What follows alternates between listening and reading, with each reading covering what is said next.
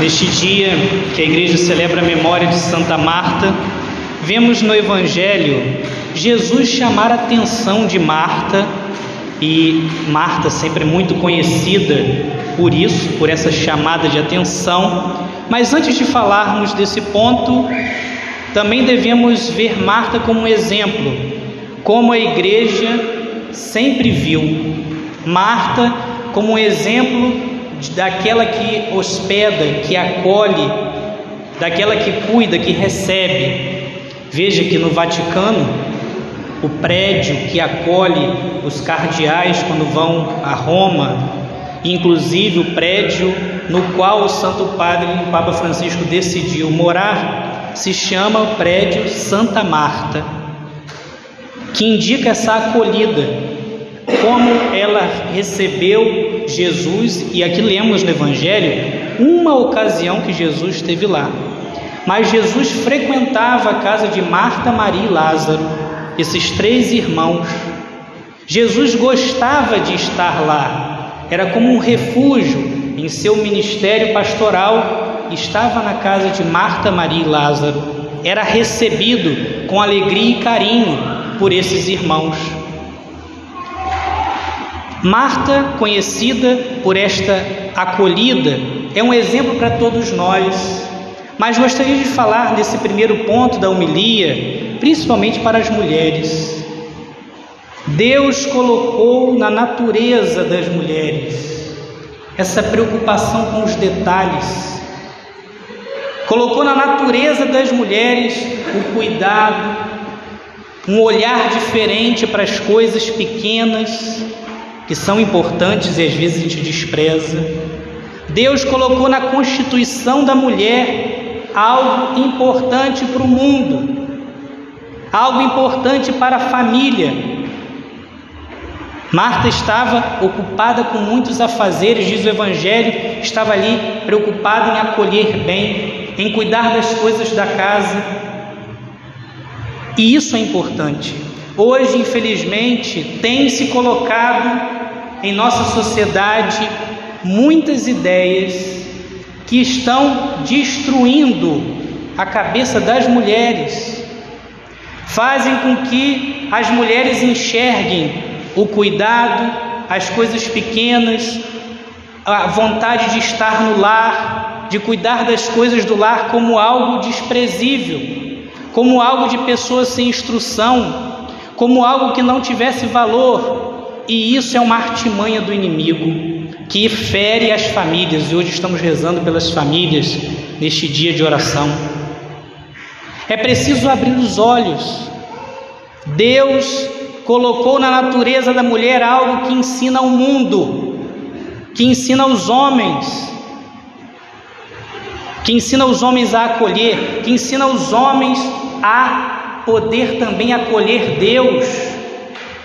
Como é bonito, vamos, como, como sacerdote, visitamos algumas casas para algum exercício pastoral ou alguma visita a famílias. E quantas vezes eu conversar com o marido na sala, a mulher está lá ajeitando a, a, a mesa para o café, ou pro, mostrando um serviço, uma entrega, uma abnegação que nos motiva a pensarmos no sacrifício, na entrega de si, só que se as mulheres se convencem que isso é uma coisa de pouco valor, esse sinal que Deus colocou na própria natureza da mulher vai se apagando do mundo e entra assim o mundo numa falta, num desequilíbrio. O homem precisa também disso, de ver isso na mulher. E parece que hoje isso está se apagando. As novas gerações, como se preparam para o casamento? As que se preparam para o casamento, será que pensam nisso? Parece que virou uma coisa do passado você dizer para uma jovem: olha, saiba cozinhar bem, cuidar das coisas de casa. Parece que é algo que a gente não pode falar porque é algo de outro mundo. Não, não se deixe enganar. Inclusive você, mulher, para viver bem, em harmonia consigo mesmo. Você tem que viver de acordo com sua natureza. O que Deus colocou em você não é mal, é para o seu bem e o bem de todos. As famílias entram em harmonia quando a mulher traz essa harmonia para casa. Lares luminosos e alegres existem quando as mulheres trazem isso da sua natureza para o dia a dia. Isso é muito importante. Nesse outro ponto da homilia, podemos sim agora olhar para o Evangelho, no qual Jesus chama a atenção de Marta, e isso para todos nós. Marta estava fazendo coisas boas, os afazeres de casa para receber o próprio Senhor, mas ela não estava ouvindo ele.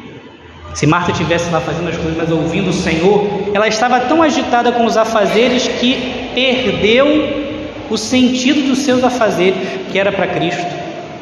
A oração, Jesus elogia Maria, que está aos pés do Senhor, o ouvindo. A vida de oração é o que é principal para o cristão. Não adianta pensar, eu sirvo a Deus porque eu faço um monte de coisa inclusive coisas boas, coisas na igreja. Não, isso tem que ser uma consequência da sua vida de oração. Você tem que ter tempo para rezar. Sem oração, você não é um cristão. Sem ter vida de oração, coloque com Deus, escutar a palavra dele, buscar meditar na palavra dele, fazer sua oração, fazer suas atividades com espírito de oração. Sem isso, você não é discípulo de Cristo.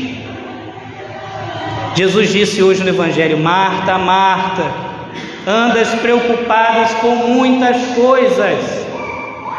Estamos diante de Jesus nesses dias de oração, diante do Santíssimo Sacramento, oportunidade de pensarmos: eu tenho visitado o Santíssimo? Eu tenho parado meus afazeres para ter tempo de oração, para estar com Deus, para ter essa renovação espiritual. Eu tenho valorizado a oração, uma só coisa é necessária, Marta, disse Jesus. Senão podemos estar vivendo uma vida sem sentido, quando fazemos as coisas sem oração e quando não paramos para rezar. Nesse dia, nos deixemos provocar por essa palavra para levarmos a sério, nos empenharmos a ter vida de oração, a levarmos a sério esse chamado de Deus que quer falar ao nosso coração, que quer formar o nosso coração, mas precisa que a gente pare para ouvi-lo, para estar com Ele.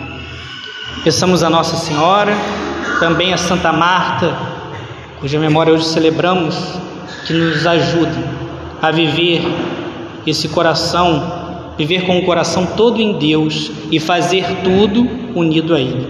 Que assim seja, amém.